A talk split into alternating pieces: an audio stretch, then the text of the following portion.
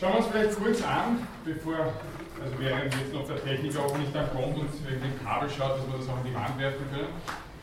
Was haben wir gemacht bis jetzt? Also die erste Stunde war eine Einstiegsstunde zur Erinnerung. Die zweite Stunde, letzte Woche, haben wir uns mit dem Alphabet beschäftigt und begonnen mit den Transkriptionen, die wir heute dann weiterführen werden gemeinsam. Und ähm, ich habe Ihnen letzte Woche, also vor zwei Wochen vorgestellt, verschiedene Werkzeuge zur Arbeit, also Bücher, Datenbanken, Internetseiten, die Sie verwenden können, wenn Sie mit dem äh, Thema sich auseinandersetzen wollen. Alle Angaben, die ich letztes Mal mit Ihnen besprochen habe, sind auch nachzulesen. Überhaupt die wichtigsten Dinge zu der Veranstaltung auf der Homepage unter der URL homepage.univ.ac.at slash peter.4 slash php. Gut, vielleicht schauen wir kurz zur Erinnerung.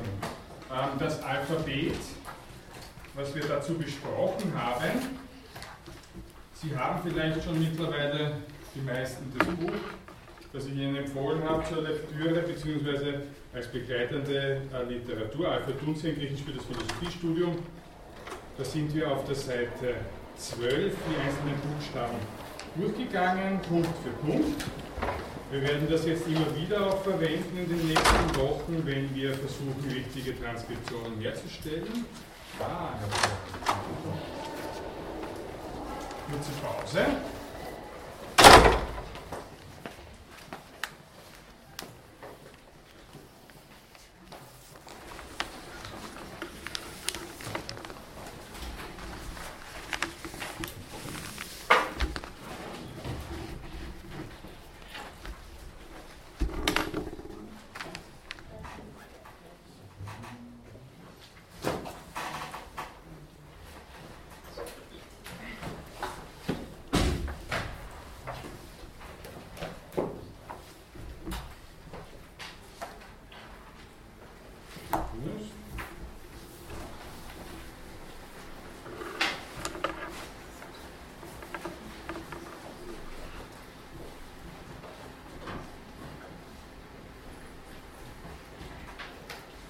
Nochmal, das schaut jetzt ganz gut aus.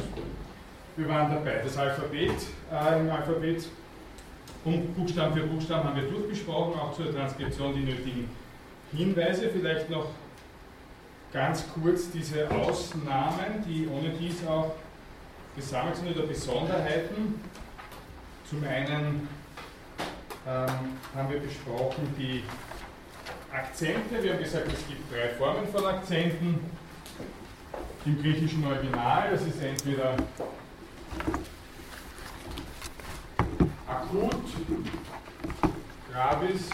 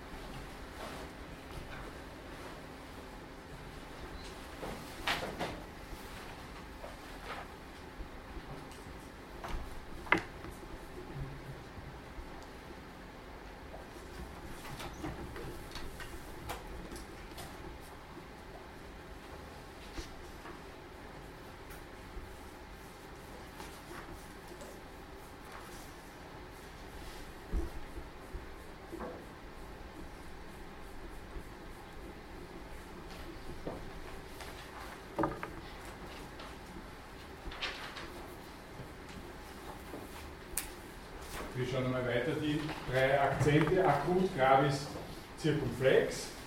gleich äh, benannt wie auch im Französischen, haben wir gesagt. Das war die eine äh, Ergänzung zu, zu äh, den äh, Angaben zu den äh, Buchstaben. Alle drei Zeichen werden mit dem, im Lateinischen dann einfach transkribiert mit einer Betonung, einem simplen Akut haben wir uns darauf geeinigt. Punkt 1. Punkt 2. Ähm, das Spiritus über dem anlautenden Vokal, also ein Vokal, der am Anfang steht, bekommt ein Hauchzeichen. Das kann entweder so ausschauen oder so ausschauen. Ähm, wenn ist wie gesagt immer über einen Vokal, also zum Beispiel über einem Alpha, dieser oder dieser Form. Wenn es äh, die Öffnung rechts hat, dann wird es transkribiert so, mit einem anlautenden H, also einem Anhauch, H. Wenn es keine, äh, die Öffnung links hat, ist es, dann ist es ein Spiritus lenis und wird gar nicht transkribiert. Das obere heißt Spiritus aspra, habe ich noch nicht gesagt, das untere ist Spiritus lenis. Kann man aspra direkt aus dem Griechischen ins Deutsche übersetzen? Wie meinen Sie das? Ja, hat das Wort aspra. Richtig, das hat eine Bedeutung, das heißt scharf, Scharf. ist aber lateinisch. Das ist lateinisch. Okay. Spiritus ist lateinisch, der Hauch. Ähm, und Aspra heißt scharf, der scharfe Hauch. Wie gesagt, zum Spiritus lenis der leichte Hauch.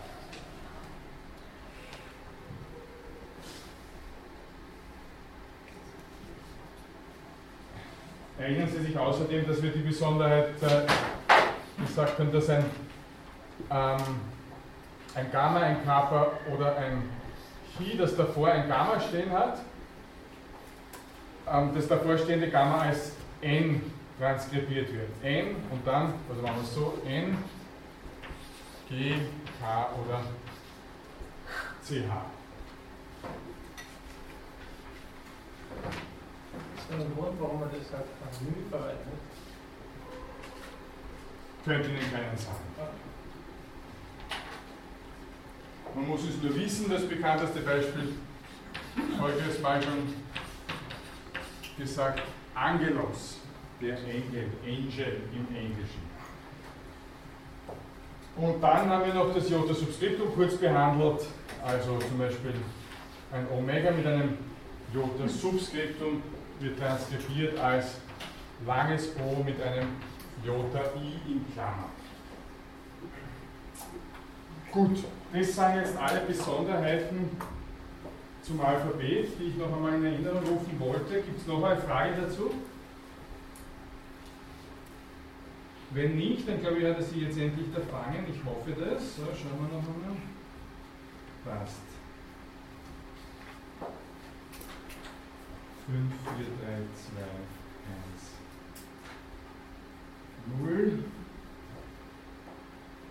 Das, was hier zu Lesestoff steht, betrifft übrigens nicht Ihre Lehrveranstaltung, sondern im vorigen Semester war das noch eine Lehrveranstaltung, Vorlesung mit zusätzlichem Lektürestoff, eine VL. Dieses Semester ist jetzt schon wieder eine GV, eine Grundlagenvorlesung. Ähm, ich glaube nicht, dass Sie da was extra lesen müssen, ich muss das noch einmal nachschauen. Dauernd ändert sich der Studienplan, da kommt man ja gar nicht mit. Wie gesagt, das, äh, was wir letztes Mal besprochen haben, ist hier unter dem Punkt Materialien. Ich drehe jetzt vorne vielleicht das Licht ab.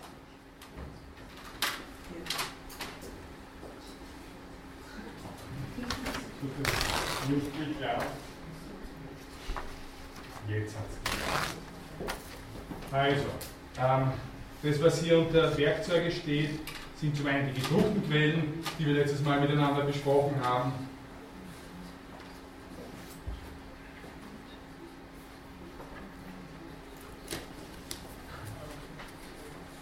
So, hier gedruckte Quellen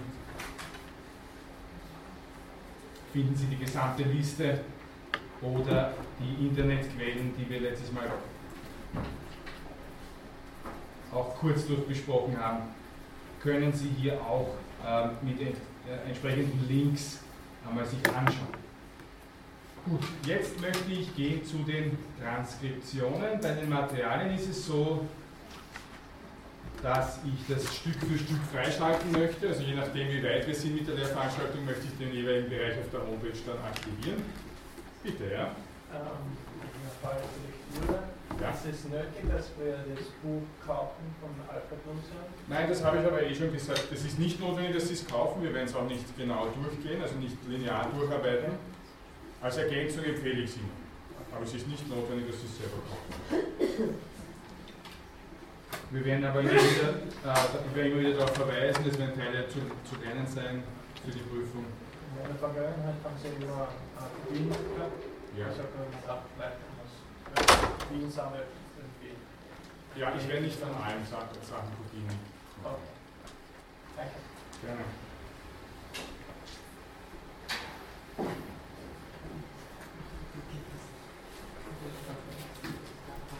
Also wie gesagt, es soll jeweils das freigeschaltet werden, was, schon, was wir schon besprochen haben. Vielleicht ein bisschen darüber hinaus, aber nicht viel. Ich möchte jetzt einmal gehen zu den Transkriptionen und da zur ersten Übung, die habe ich einmal, Sie sehen, wir werden in den nächsten Wochen weitere machen, teilweise gibt es dann auch Lösungen dafür, teilweise werden wir sie nur in der Stunde besprechen. Wir haben letztes Mal schon angefangen und haben die ersten drei Worte schon äh, transkribiert. So, jetzt machen wir es vielleicht so groß wie es geht. Ähm,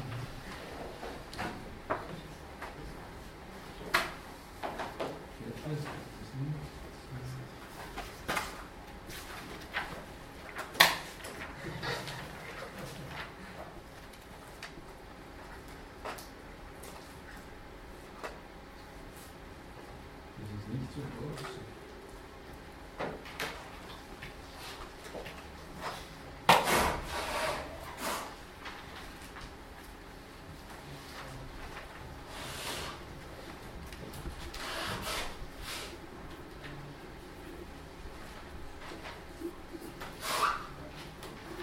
Ich versuche ihn da jetzt wieder zu befreien aus dem, so, das wollte ich eigentlich. Der Laptop hat seit gestern durchgeschlafen, deswegen wehrt er sich dagegen, dass ich ihn also verwenden möchte. Aber es hilft nichts. Wir fangen an auf der linken Seite. Ähm, wir haben das letztes Mal die ersten drei oder vier, ich kann mich nicht erinnern, Worte transkribiert. Pantes, Anthropoi, Tu es vielleicht kurz noch einmal her.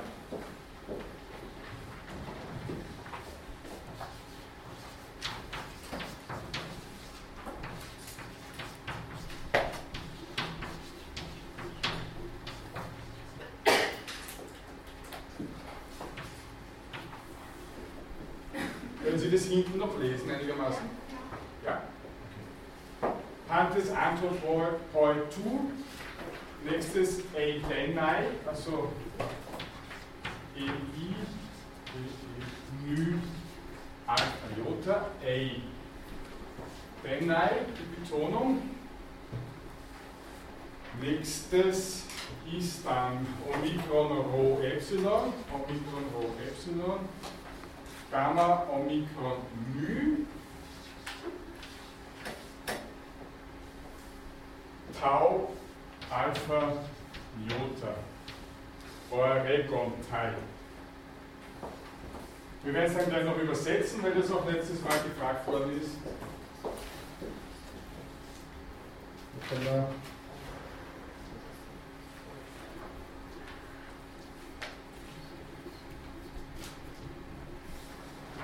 Das Antwortwort zu Elena Oregon Teil und dann letztes Wort, dann ist nämlich dieser Satz zu Ende. Physei. Dahinter kann man eigentlich einen Punkt machen, der steht jetzt nicht da. Also das ist ein, ein Phi, ein Y. Beachten Sie, das Y klein geschrieben ähm, schaut aus wie das lateinische U. Transkribiert werden muss es natürlich mit unserem lateinischen Y. Dann Sigma innerhalb des Wortinneren als Kreis. Im Gegensatz zum Wortende kommen wir noch dazu. Und dann Epsilon Jota, keine Schwierigkeit. Pantes Anthropoi tu eidenai oregontai physei. Was heißt das jetzt? Alle Menschen. Ja, genau, ja. Ich habe schon Murmel gehört. Alle Menschen. Das Verb ist Oregontai. Oregonai heißt ähm, ähm, nach etwas streben, etwas verlangen. Ah, okay, Physe ist nicht Bewegung, Kinesis ist Bewegung. Ähm, Physe kommt von Physis, das ist der Dativ. Äh, Physis heißt Natur. Physe heißt von Natur aus. Alle Menschen streben durch die Natur sozusagen, das ist ein Dativus Instrumenti, gibt es keinen im Griechischen, streben durch die Natur, von ihrer Natur her, von Natur aus, to eidenai. Das ist ein Genitiv. To ist ähm, ein Artikel des, wörtlich des, und äh, eidenai ist ein Infinitiv und heißt Wissen. Alle Menschen streben von Natur aus des Wissens, wörtlich, also übertragen gemeint, nach Wissen. Alle Menschen streben von Natur aus nach Wissen. Sie möchten alle wahnsinnig klug werden. Sagt wer? Aristoteles.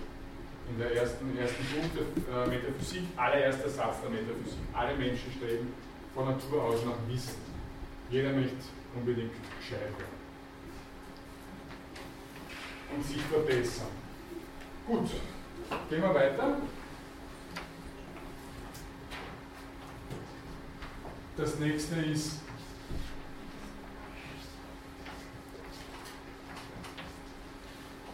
Theta, Eta, also langes E, Theta, Eta, Xi. Das Xi ist als X zu transkribieren und heißt Bx. Das ist jetzt ein einzelnes Wort und heißt einfach Husten. Das ist jetzt ein bisschen schnöde ne, im Vergleich zu dem, was wir vorher großartig entwickelt haben oder gelesen haben. Nächstes Wort. Kappa, Jota, Nü, Eta, Sigma, Jota, Sigma. Sie sehen, das Sigma in der Mitte des Wortinneren ist rund, das Sigma am Ende ist so gebaucht, sehr ähnlich unserem runden S. Das Ganze heißt dann Kinesis und ich habe es gerade vorher schon gesagt, das ist die Bewegung, Kinesis. Kinetik, in der Physik etc. kommt alles daher.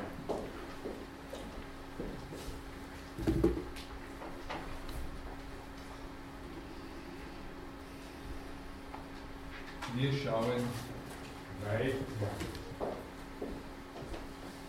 Das nächste Wort beginnt mit einem griechisch, schaut aus wie ein lateinisches X, ist griechisch aber ein Chi. CH, Chi, dann Omikron ist leicht, Rho ist leicht, Omikron leicht und Sigma haben wir gerade gehabt. Choros, was heißt das? Choros. Ist nicht wirklich schwer eigentlich. Bitte? Bitte? Steht da. Die Stimme, nein. Das ist die Zeit. Nein, das ist Chronos, der Chronometer. Bitte, ja. Chor oder Kampfplatz. Volltreffer. Der Chor. Das ist sehr simpel. Das ist so leicht, dass man gar nicht anfängt. Also Chor ist ein griechisches Wort, da fehlt einfach dann die Endung und dann damit ist es eingedeutscht. Choros. Nächstes Wort. Ähm, beginnt mit einem großen Mü. Dann, darauf habe ich nicht hingewiesen, das mache ich aber noch hier an der Tafel. Es gibt im Griechischen diesen Diphthong Omikron Y. Omikron Y, der ist zu transkribieren mit einem U. Es gibt im Griechischen keinen eigenen Vokal für U. Wir haben schon gehört, das Y alleine ist zu transkribieren als Y. Aber, aber wenn man einen U-Laut ausdrücken möchte, dann schreibt man Omikron und Y nebeneinander hin. Außer ich habe einen Diphthong wie zum Beispiel Au, den transkribiere ich dann sehr wohl auch das Y als U, aber nur im Diphthong, also im Doppelland. Ne? Zwei Vokale gemeinsam heißen Diphthong. Das war jetzt noch ein Einschub und wir gehen zurück. Da steht also großes Mü, dann ein U im Lateinischen, Sigma, Omega und Muson. Das ist ähm, ein Genitiv Plural, der Chor der Musen.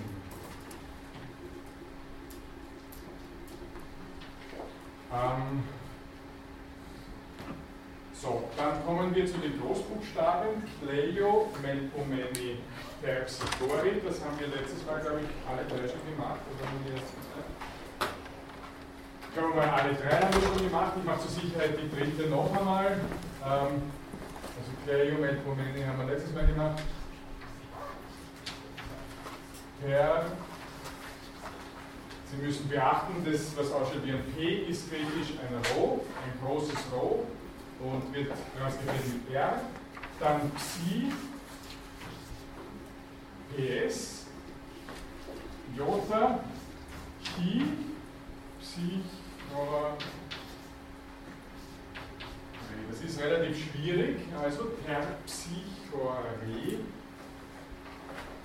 Und Terpsichore ist äh, die, äh, die Muse des Chortanzes. Terco heißt sich erfreuen, Chore, da steckt der Chorus drinnen, die sich erfreut am Chor.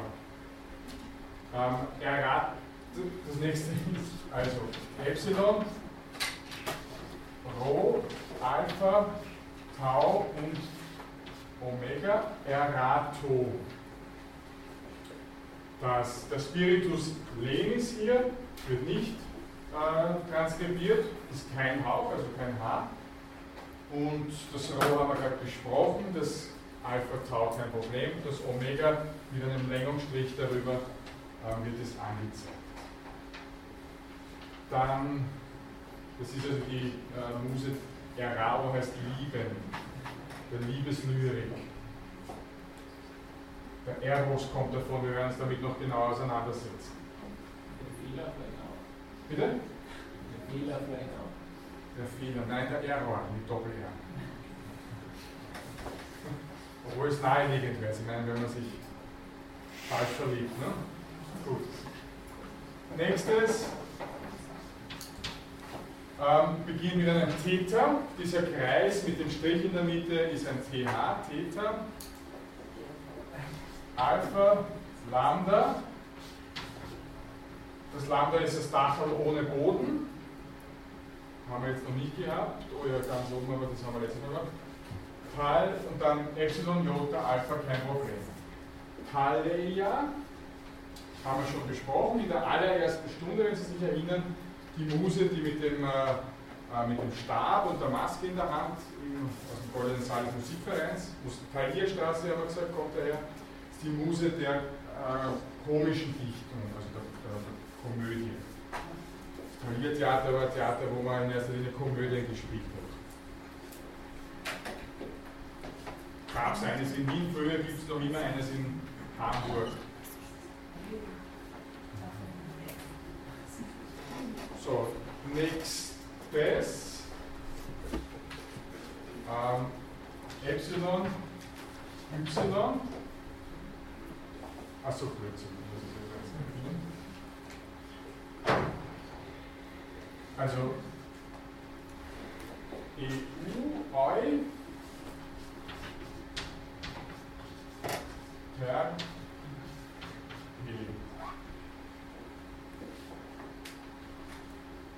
P. Weil ter P die, äh, da ist glaube ich vielleicht besonders das Eta und das Epsilon, die beiden äh, Buchstaben nebeneinander als Großbuchstaben. Und dass man das Y im Diphthong, wir haben es vorhin, vorhin gesehen, als E transkribiert.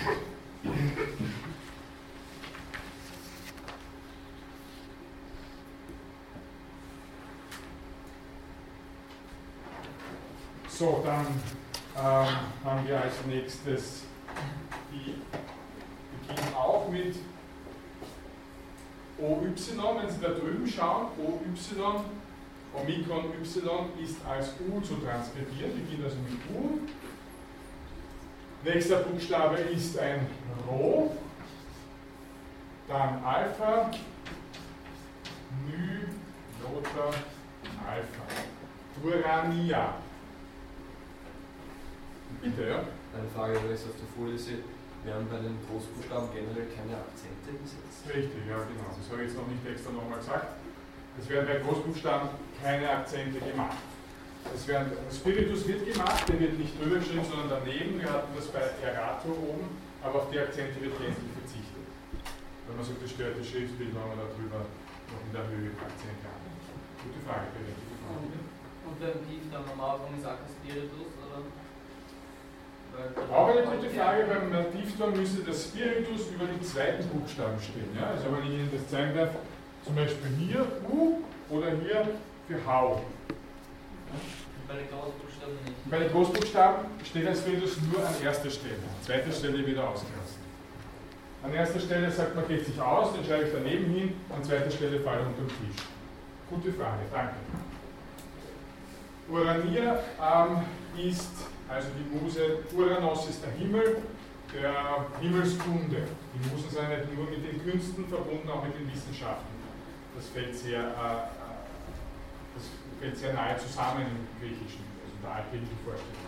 Urania, die Muse der Himmelskunst, Himmelskunde, Astronomie, auch Astrologie. Auch diese Dinge fallen nah zusammen. Dann nächstes, Pi, Omikron, Lambda, Y, Poly,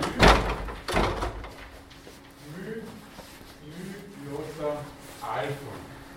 Polymnia. Wörtlich Polymnia ist da was Besonderes? Ich glaube nicht. Ähm, wörtlich Polyhymnia, die vielstimmige. Hymnos ist Gesang oder die vielgesangige, Poly ist viel und ähm, geht also auch in Richtung Chorgesang, diese Muse.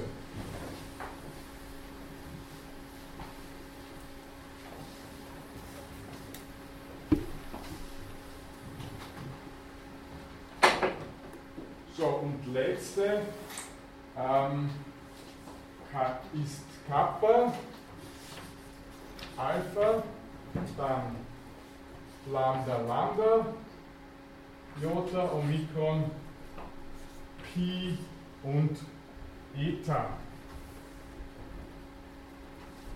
Und Eta. Calliope. Kal Calliope, Kalos heißt schön, Ops ist die Stimme, die schönstimmige, das ist die Muse des Einzelgesangs oder auch äh, des, äh, des Epos, also des epischen Gesangs. Haben Sie das EK wieder verwechseln? Ja. Ich mache das so selten. Generell so. Calliope, danke vielmals. Gut. Das ist es in dieser Richtung. Gibt es irgendeine Frage zu der Richtung Griechisch nach Latein? Das heißt Euterpe. Euterpe ist die Muse, das heißt, die, die sich gerne erfreut. Eu heißt gerne wohl und Terpo heißt sich erfreuen, so wie bei Terpsichore. Und die ist zuständig, das muss ich nachschauen.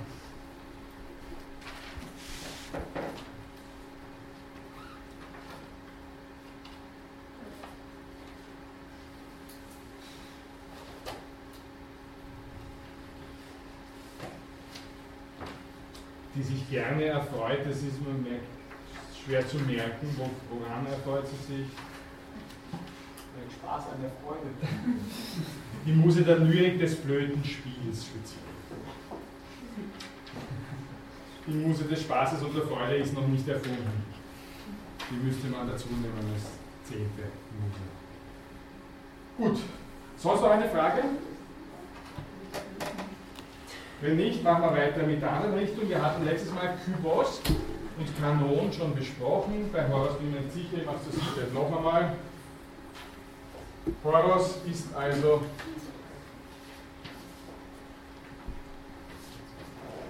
so zu transkribieren, anlautende, äh, anlautendes H, Spiritus Asper, Betonung daneben, das Ganze über einen Omikron, dann Rho, Omikron, rundes Sigma am Schluss, Horos. Was heißt Horos? Horos heißt auf auf äh, Lateinisch Terminus, wörtlich heißt es Grenze, Horos, gemeint sein kann, also ähm, gemeint sein kann die, die Grenze im zeitlichen Sinn wie beim Termin, aber auch ähm, im begrifflichen Sinn, im logischen Sinn, also Horos heißt dann der Begriff, ein definierter, definiertes Wort sozusagen, Horos. Ähm, es kann auch sein, sozusagen, die Konstellation der Gestirne, das Horoskop. Man schaut sich an, Skopeo heißt anschauen, Horos ist sich anschauen, diese, äh, diese bestimmte Konstellation zu dem Zeitpunkt der Geburt und solche Dinge. Horizont kommt auch davon, also hat mit dem zu tun, Grenze äh, des Blickfelds. Horizont heißt begrenzen. Gut, so weiter. Ähm, Psyche hatten wir schon jetzt ein paar Mal. Psi, Y, Chi und Eta. Psyche, Psi, Y, Chi und Eta ist relativ schwierig eigentlich zu transkribieren, weil es doch fast nur Besonderheiten ähm, verbirgt. Da muss man sich schon ein bisschen auskennen. Deswegen wurde es ja immer wieder auch schon falsch transkribiert, ich in der ersten Stunde vorgeführt. So, nächstes. Lambda, Y, Rho und Alpha. Lyra. Aber das heißt, Lyra, das ist einfach ein Instrument. Die Leier. Also das, womit der Trubadix da sitzt und alle anderen verdreht, ver, verdrängt. Das ist die Lyra. Die Leier, die Lyrik kommt natürlich davon, das ist der Gesang, den man zur Leier singt. So, nächstes Wort. Jetzt ganz rechts oben. Gamma. Epsilon. Betont. Μ. Epsilon. Sigma, Jota, Sigma. Genesis. Hatten wir schon ganz am Anfang der ersten Stunde mal. Genesis. Ähm, die Entstehung wörtlich. Das ist besonders. Äh, das Gamma am Anfang kennt man, das Nü vielleicht muss man lernen, haben wir jetzt schon ein paar Mal gehabt, und das Sigma in der Mitte und am Wortende haben wir jetzt auch schon ein paar Mal gehabt. Nächstes, äh, Sanks. Sigma, Alpha, Rho, Xi. Betonung auf dem Alpha, das die fehlt jetzt in der Angabe, die gehört mir Sarx. Das Besondere ist sicher das Besondere, das Xi am Schluss, das X in dieser Form. Sarx, Genitiv Sarkos. Sarkos, was heißt das? Das kommt im Wort Sarkophag vor. Davon wieder das deutsche Sarg. Das heißt Sarkophag, bitte. Aufheben, bewahren. Aufheben, bewahren, nein. Leiche. Bitte? Leiche. Leiche auch nicht. Nein. Sarkophag heißt wörtlich äh, fleischfressend. Warum? Weil das aus einem bestimmten, wenn man aus einem, aus einem bestimmten Stein gemacht hat, diese Sarkophage, dann waren die, die Leichen angeblich innerhalb weniger Wochen komplett verrottet. Das Fleisch weggefressen, nur noch die ähm, Knochen da. Deswegen heißen diese Behälter aus diesem speziellen Stein ursprünglich Sarkophag. Sarx heißt einfach Fleisch. Nächstes hatten wir auch schon. Gamma, Delta, Gamma, Alpha. Sigma, fehlt auch wieder die Betonung. Gigas, da ist jetzt nichts mehr besonders, würde ich sagen. Und was heißt das? Groß, riesig. Der Gigamarkt ist noch größer als der Megamarkt. Und die Giganten kommen natürlich auch davon. So, das nächste ist ein bisschen ziemlich sehr schwierig. Also, wir haben einmal ein H am Beginn. Das heißt, wir müssen Spiritus Aspra irgendwo unterbringen. Und dann haben wir nebeneinander zwei sozusagen unter Anführungszeichen Vokale, eigentlich sind es drei Vokale nebeneinander, aber das eine ist ein E und das andere ein Doppellaut, ein Diphthong Au. E-Au. Das heißt, äh, wir müssen die getrennt behandeln, das kann man nicht zusammenziehen, sondern es wird getrennt ausgesprochen, also auch getrennt behandelt. Das heißt, äh, Im Gegensatz zu der anderen Regel, die wir gehört haben, gehört das Spiritus Asper hier gleich einmal drüber über das erste, den ersten Vokal, also ganz normal, obwohl da mehrere Vokale nebeneinander stehen. Spiritus Asper einfach über den ersten Vokal drüber. Daneben steht der Diphthong auch ganz normal. He, au. He, au. Dann Tau, Omikron, Mü. He, au, Tong. He, au, Tong. Das ist ein Akkusativ und heißt sich selbst. Nächstes Wort haben wir schon durchbesprochen, immer wieder. Transkribieren wir es einmal. Jota mit, nachdem es ein anlautender Vokal ist, braucht dann Spiritus, steht aber kein H davor, also heißt es einfach äh, ein Spiritus Lenis drüber setzen. I, dann Delta, I, dann ein langes O, Omega, Tau, Eta, Sigma, Idiotes, Idiotes. Wir haben schon gesagt, Idiotes ist der, der für sich selber bleiben möchte, der Privatmann, im Gegensatz zum Politiker, der sich also um, das, um die Anliegen der Gemeinde kümmert, der sich einbringt in der Gruppe sozusagen, in der Gruppe der Stadt altgriechisch und äh, der Politiker ist der Gute, die Idioten sind die Bösen. Wir haben auch schon gesagt, dass heute die Grenzen fließender sind und man Politiker und Idioten nicht so scharf wieder auseinanderhalten kann. Nächstes. Mü, Omikron, Rho, Phi und Eta. Morphe mit der Betonung noch drüber. Das Besondere hier ist vielleicht das Phi, also das pH, in einem eigenen Buchstaben zusammengefasst. Morphe, was heißt das?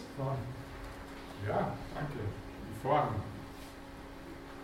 Amorph heißt ohne Form.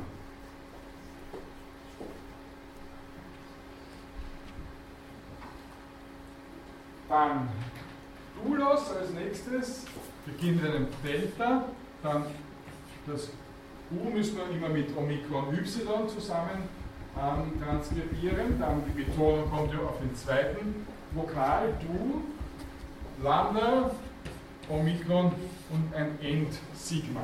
Doulos ist der Sklave. Doulos. Nächstes beginnt mit einem Epsilon. Achtung, wieder ein anlautender Vokal braucht einen Spiritus, entweder einen Lenis oder einen Asper. Das ist einfach einmal üblich, auch wenn es nicht behauptet wird, den Spiritus Lenis drüber getan.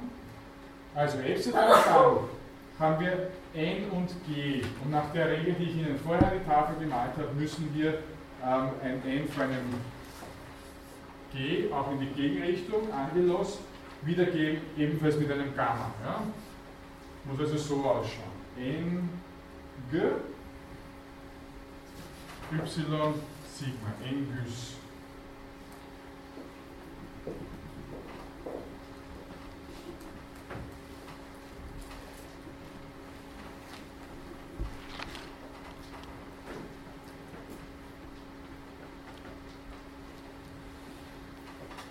So, damit kommen wir zu den letzten paar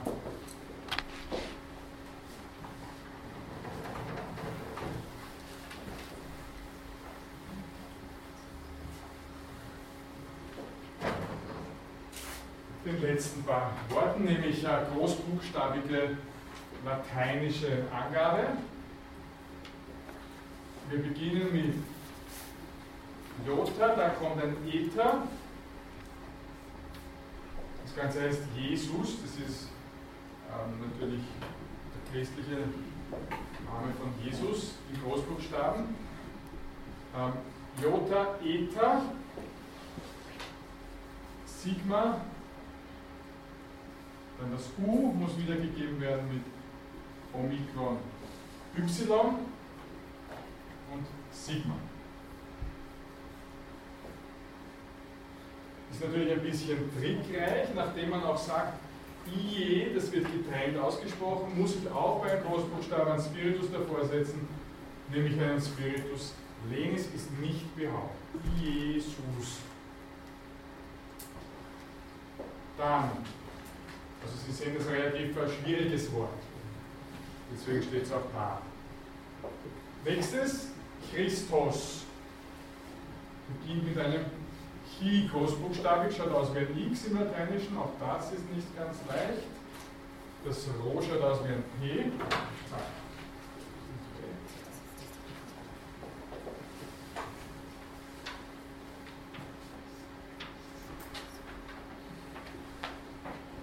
Das R muss im Großbuchstaben als Rho wie ein P ausschauen, ein lateinisches P, Chri, dann Jota, Sigma, Tau, Omikron und Sigma. Christos. Jesus, Christos. Chrio heißt Salben, Christos ist der Gesalbte, der mit Creme eingeschmierte. Ähm, TU, da steht extra, das muss man jetzt nicht so wiedergeben, steht nur da, damit es nicht treu liest, sondern TU.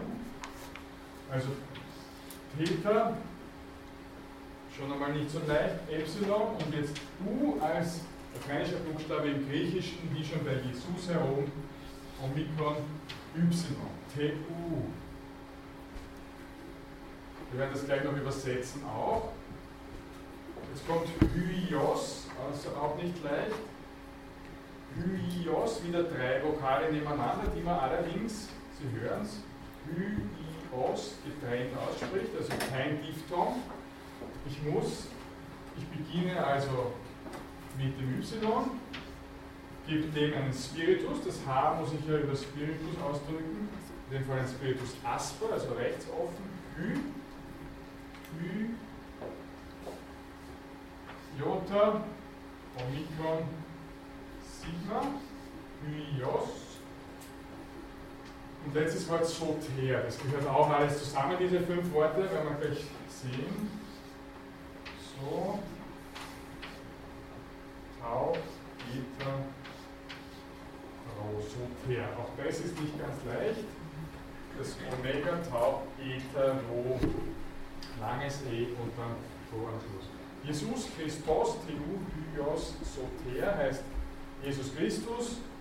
TU ist des Gottes, die Theologie, Theos etc. Das werden wir uns noch anschauen im Detail, dieses Wort.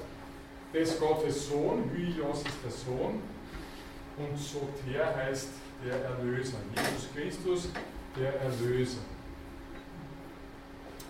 Wenn man jetzt das so herunterschreibt im Griechischen und sich da die ersten Buchstaben hernimmt, kommt man auf ein eigenes griechisches Wort, nämlich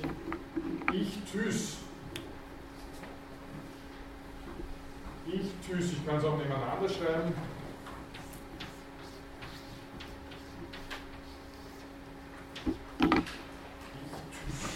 Weiß jemand, was das auf Deutsch heißt? Der Fisch, genau. Der Fisch. Und genau deswegen, weil das diese Formel wiedergibt, Jesus Christus, Theos und Amigiosoter, haben sich die Christen auch mit diesem Fischzeichen ähm, zu erkennen gegeben in der Antike, also zu Beginn des Christentums. Heute wird diese Geschichte wieder aufgegriffen in, in, in einer Form von Urchristentum. Dieses Fischzeichen, griechisch Ichtys und diese Auflösung. So ein bisschen was Geheimnisvolles zum Ende. Gibt es noch irgendeine Frage zu den Transkriptionen? Gut, wenn nicht,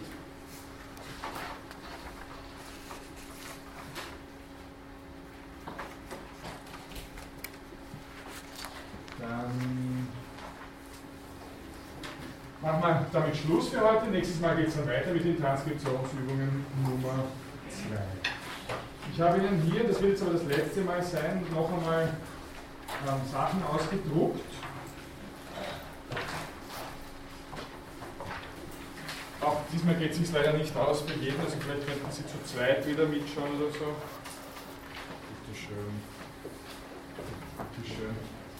Ich kann es aber auch zugleich, ich werde es auch zugleich an der Tafel, also hier an der Ding öffnen, Sie sehen online auch. Und zwar geht es jetzt darum, wir haben sozusagen jetzt einmal das Rüstzeug erworben, um uns mit dem Griechischen einigermaßen ein bisschen, sagen wir so, vielleicht ein bisschen mit dem Griechischen, im Griechischen zurechtfinden zu können. Ähm, deshalb möchte ich gerne äh, jetzt beginnen mit dem eigentlichen Stoff, mit den eigentlichen Begriffen, Termini, also Transkribieren ist auch Stoff, das haben wir jetzt besprochen. Aber ich würde jetzt gerne beginnen mit den eigentlichen Termini. Ich habe auch schon gesagt, wir werden also 50 dieser Termini durchbesprechen im Laufe des Semesters.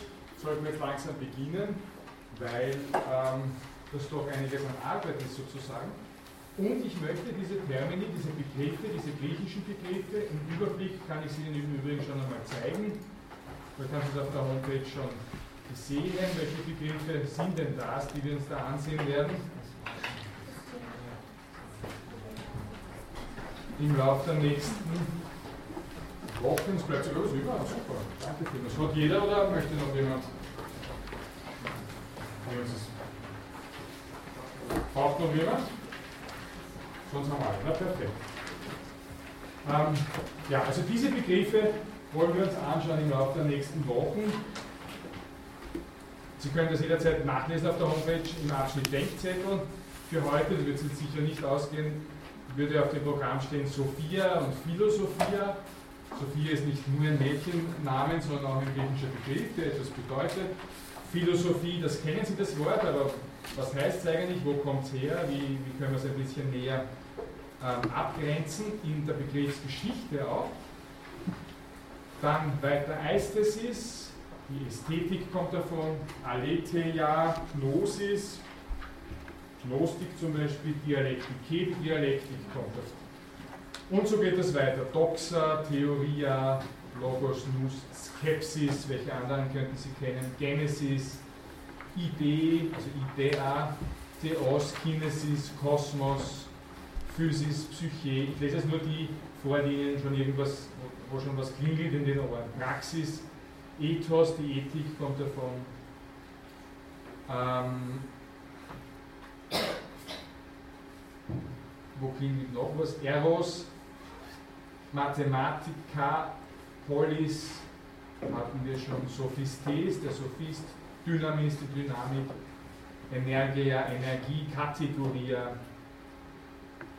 und dann auch noch so Schulen, Akademia, Kynikoi und Fremdwörter, die aus dem Griechischen kommen, aber erst später gebildet worden sind. Ideologie, Ontologie etc., das schauen wir uns dann in der letzten Stunde an. Das ist sozusagen das Programm. Und wie wir damit dabei vorgehen wollen, das möchte ich Ihnen gerne zeigen anhand eines Beispielzettels, eines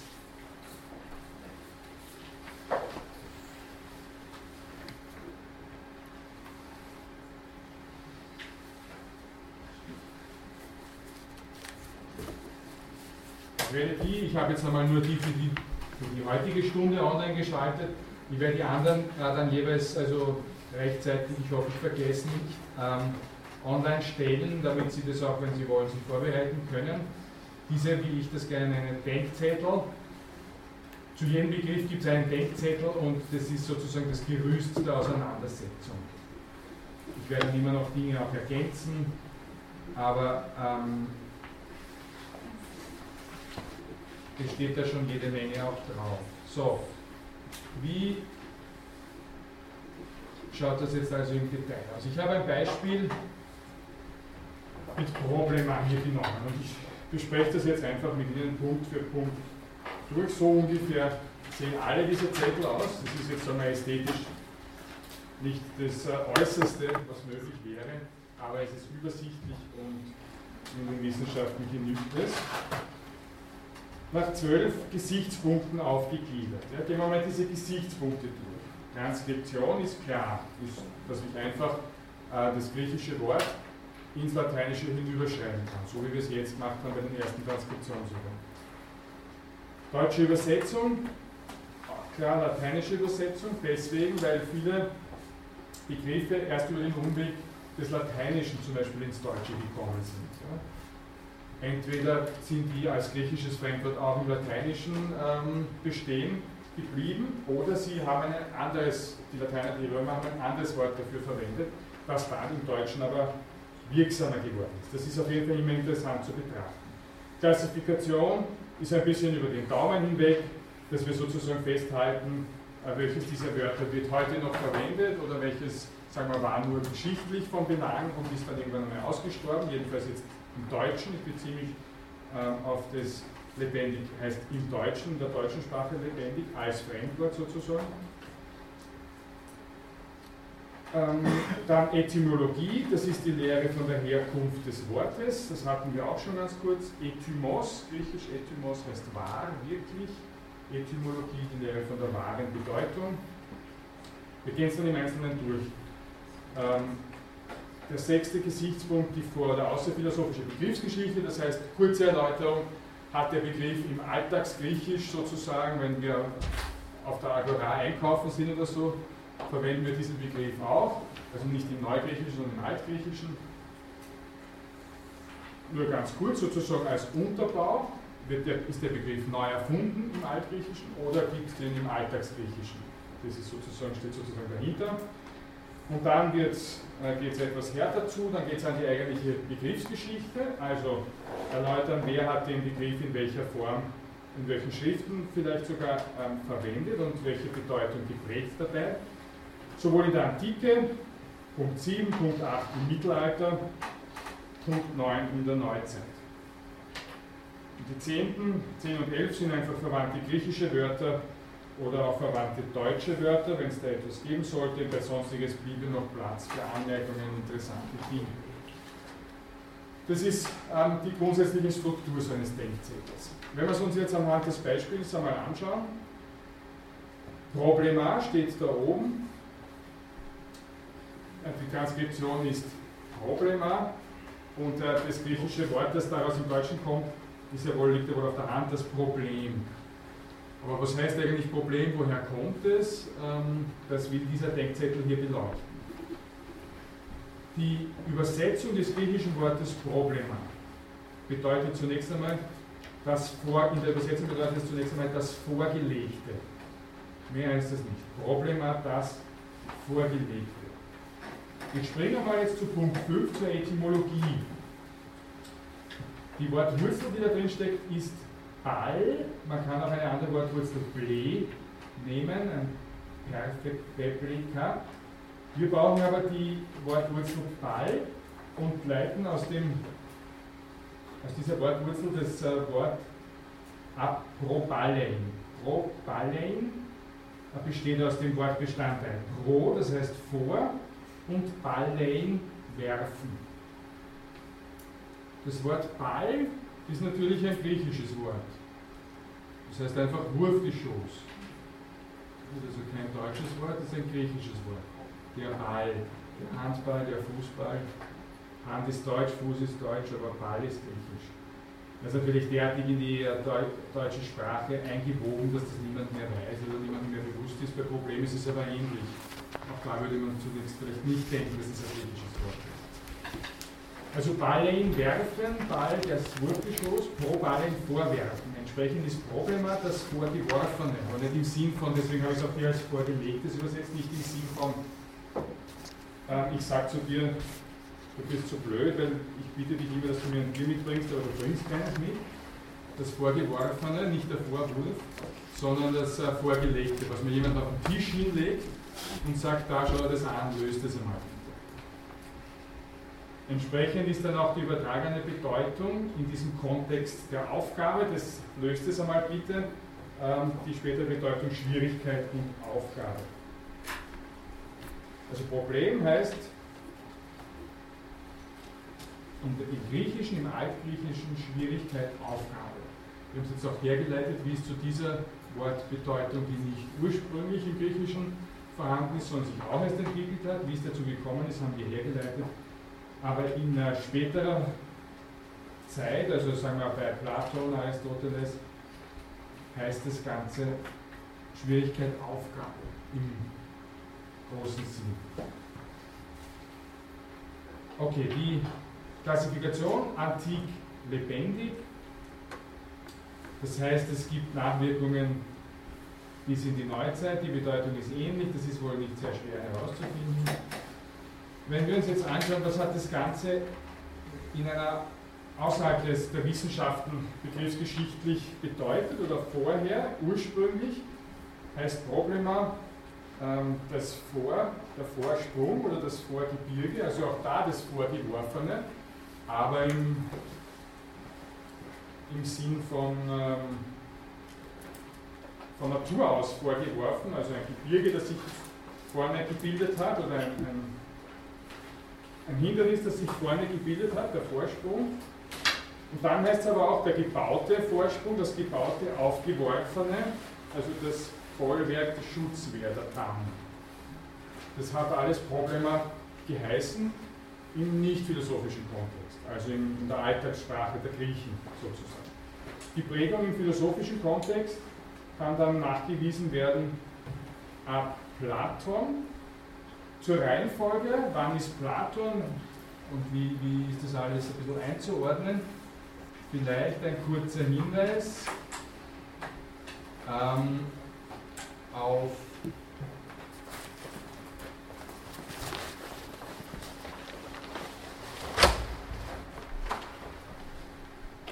den, äh, die Homepage. Es gibt auf der Homepage hier einen eigenen Punkt Zeittafel.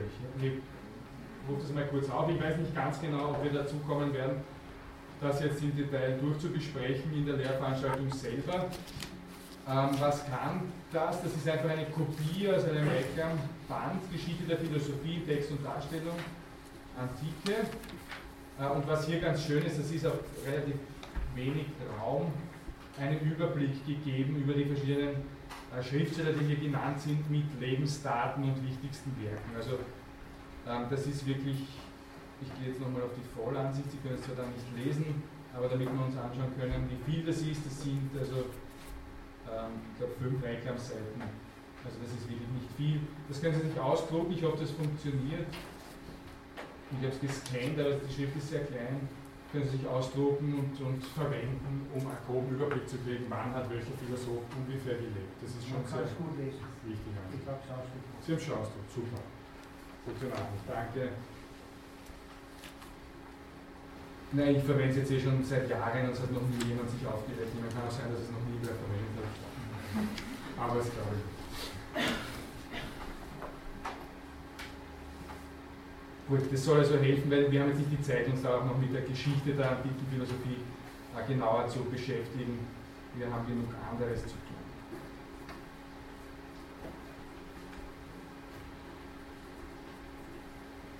Also diese Prägung des Wortes hinweg von so allgemeineren äh, Begriff, allgemeiner Bedeutung Vorgebirge oder Bollwerk hin zu dem äh, wissenschaftlichen Kontext können wir zumindest bei Plato nachweisen, zum Beispiel in der Geometrie als geometrische Aufgabe.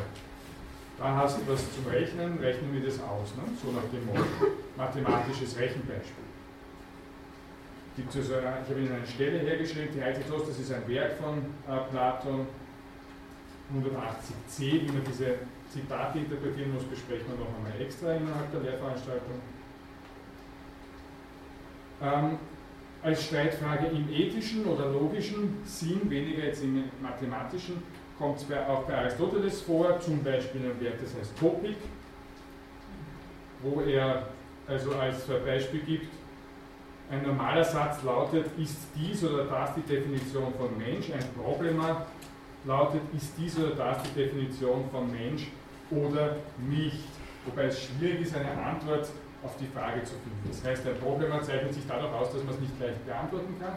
Das ist nicht einfach eine, äh, ein Beispiel, ein mathematisches Beispiel, das ich runterrechnen kann, sondern eine echte Streitfrage. Da können kluge Köpfe tagelang, nächtelang ähm, drüber diskutieren und zwar mit Recht. Das ist einfach eine Frage, die sich nicht leicht lösen lässt. Das wäre ein Problem aus aristotelischer Sicht, aus Sicht des Aristoteles. Es gibt auch ein Werk Ta Problemata, das ist jetzt der griechische Plural, die Probleme, das nicht erhalten ist, ein verlorenes Werk des Aristoteles. Gut, soviel genug zur antiken Begriffsgeschichte im Mittelalter. Ähm, interessant zu sehen, es gibt die Scholastik innerhalb derer, also das ist jetzt eine Denkrichtung, eine westlich-katholische Denkrichtung, die im, gegen, im Hochmittelalter zu enormer Bedeutung gekommen ist, werden Sie vielleicht schon wissen, äh, die sich sehr stark an Aristoteles anlehnt und die äh, in ihren, die, die Philosophen in ihren Werken sehr gerne diese Form der Questio oder auch Questio disputata verwenden. Questio heißt wörtlich lateinisch Fragestellung und disputata die erörterte Fragestellung. Ähm, da wird also eine Frage gestellt, dann werden Argumente dafür und dann Argumente dagegen vorgebracht und dann wird gesagt, wofür man sich entscheidet. Also im Regelfall spielt sich das so ab, das, wofür ich mich nicht entscheide, führe ich zuerst an und das, wofür ich mich entscheide, führe ich nachher an. Also überlege ich das alles, was ich zuerst gesagt habe und bringe noch ein paar gute Argumente hinterher. Ähm, an sich eine, eine relativ äh, tolle sozusagen Darstellungsform, weil sie versucht, sowohl die Pro- als auch die Gegen, die, Pro- als auch Kontraargumente äh, zu berücksichtigen und nicht einfach sagt, ich glaube, so ist es und Punkt. Lehnt sich, wie gesagt, sehr stark an, diese, äh, an diesen Begriff des Problema bei Aristoteles an. Also es, ist, es heißt zwar nicht Problema, es gibt bei, 3, bei Punkt 3 haben wir es kurz äh, erwähnt, es gibt das lateinische Fremdwort Problema, aber in, in der Scholastik heißt es trotzdem dann Questio oder Questio disputat, also vom Begriffsgeschichtlichen her. Und das ist das, was bei uns auch immer im äh, Mittelpunkt stehen soll. Wir wollen uns auf die Begriffe konzentrieren, wie welches Leben haben die gefühlt sozusagen über die Jahrhunderte, diese Begriffe. Vom Begrifflichen her muss man sagen, dass es im Mittelalter ein bisschen ausgestorben ist, äh, das Wort Problema also wenig bis gar nicht verwendet. Auch am Beginn der Neuzeit bei Descartes gibt es zwar ab und zu das Wort Problema, aber für denselben Inhalt ähm, die Bezeichnung Questio oder auch Difficultas, lateinisch für Schwierigkeit. Difficult im Englischen kennen Sie, das lateinische Fremdwort. Also ähm, Questi und äh, Difficulta sind die stärkeren Begriffe als Problema. Problema selber kommt dann aber bei anderen Autoren, bei Hobbes, bei Leibniz, Wolf, bei Kant, immer stärker zum Zug, zum Einsatz, dann auch schon als Fremdwort sozusagen im, im Deutschen und gewinnt sich als Fremdwort über das Lateinische, aber als der griechischen Wortform äh, wieder, wieder die Bedeutung zurück im geisteswissenschaftlichen Kontext, zum Beispiel bei Ernst Mach gibt es einen äh, im Werk Erkenntnis und Irrtum, ich habe das jetzt nur beispielhaft herausgenommen aus dem Jahr 1906, wird also ein Problem so erklärt, Probleme entstehen dann, wenn eine Inkongruenz der Gedanken und Tatsachen sowie jene der Gedanken untereinander mangelnde Anpassung fühlbar machen. Das heißt, irgendwas tut sich ja, in meinem Leben zum Beispiel, ja, Inkongruenz der Gedanken und Tatsachen, es tut sich etwas, ich kriege aber nicht raus, was sich da jetzt genau tut, zum Beispiel. Ja. Dann habe ich ein Problem, nach Ernst nach. Oder auch Inkongruenz der Gedanken untereinander, äh, ich sage, ich möchte das machen, soll ich studieren oder soll ich nicht studieren? Ja, ich möchte schon studieren, weil das bringt mir das, und das bringt mir einen Titel und dann werde ich vielleicht mehr verdienen nachher ja, ich möchte eigentlich nicht studieren, das kostet so viel Zeit und ich habe so viele andere Pläne und Ideen, ich möchte lieber Gitarre spielen und ich kriege diese Gedanken nicht zusammen, dann habe ich ein Problem. Gut. Also nur als Beispiel dafür, dass es zum Beispiel zu Beginn des 20. Jahrhunderts, 1906, über 100 Jahre her, ähm, sehr selbstverständlich äh, in der deutschen Sprache, in die deutsche Sprache eingeflossen ist, das Fremdwort, das griechische Fremdwort Problem. Von da aus natürlich ähm, ausgehend in die ganze gesamte äh, deutsche, auch Alltagssprache. Wieder das Lieblingsbeispiel, Sie können das Wort Problem mit Sicherheit in jeder U-Bahn-Zeitung mehrere Male finden und es wird niemand wissen, woher es kommt und was dahinter steht. Muss er ja auch nicht, man muss er nur verstehen. Ähm, der moderne Begriff des negativen Beigeschmacks einer Unannehmlichkeit, also diese Inkongruenz gibt zum Beispiel und ich äh, weiß mich derer, weiß die nicht zu beherrschen, ich weiß da keinen Ausweg, das ist unangenehm für mich, das ist eher eine moderne, eine moderne Konnotation. Das griechische Wort Problem ist zunächst einmal eher die Herausforderung oder wie man neudeutsch sagen würde, die Challenge. Gut. So, Grammatik griechische Wörter. Da habe ich, bitte, ja. Versteht es richtig, dass ähm, im Jahrhundertende war das Problem nicht alterssprachlich Das bekannt? würde ich, das, Oder, also in der Gemeinde. das wollte ich damit nicht, das wollte ich damit nicht sagen. Also, das ist, also dieser, dieser, diese Fachbedeutung quasi, die ist unabhängig zu betrachten vom Alltagsgebrauch. Ja, ja, ja, ja. Wie jetzt die alltägliche Entwicklung des Begriffs ist, ich kann das nicht sagen, ob das vor 100 Jahren schon so vorbei ist. Ich meine, heute ist es ja wirklich totale Alltagssprache. Man würde das in keiner Form als irgendwie wissenschaftlich konnotiert sehen. Es vor 100 Jahren auch schon so ist, weiß ich nicht. Auch schon so war, kann ich jetzt nicht mit Sicherheit sagen, ich würde es einmal vermuten. Ich glaube, dass der Begriff im Laufe des, 18, des 19. Jahrhunderts einfach in das Alltagsdeutsch eingeflossen ist und dann ist, wie selbstverständlich zunächst einmal ein bisschen höher angesiedelt im wissenschaftlichen Kontext und dann immer stärker hinunter bis hin zu soll ich studieren oder nicht, brauche ich noch eine Milch oder nicht, äh, eingeflossen. Gut. Ähm, griechisches Wort verwandtes griechische Wort Problematikos, habe ich nur ein Beispiel hergeschrieben. Es gibt also da verschiedene Wortzusammensetzungen. Das heißt natürlich problematisch, das verwandte deutsche Wort problematisch gibt es auch. Und äh, problematisieren, Problematik, es gibt andere ähm, zusammengesetzte Wörter, Kompositum heißt also ein zusammengesetztes Wort. Das Erkenntnisproblem, das steht aus einem deutschen Wort und einem griechischen Wort. Und den Ball als Wurfgerät habe ich schon angeführt. Ich habe Ihnen hier auf diesem Beispielzettel auch noch die Quellen dazu geschrieben, damit Sie ein bisschen sehen können. Äh, letztes Mal haben wir die Literaturliste durchgesprochen, da können Sie ein bisschen sehen, mit welchen Werken ich jetzt konkret gearbeitet habe, um diesen Denkzettel zusammenzustellen. Okay, das also beispielhaft. Gibt es zu diesem beispielhaften Konzept des Denkzettels irgendeine Unklarheit, Frage, bitte? Wie genau müssen wir die 50 Denkzettel lernen? Das heißt, müssen wir tatsächlich jede Geschichte einzeln nachvollziehen können oder nur den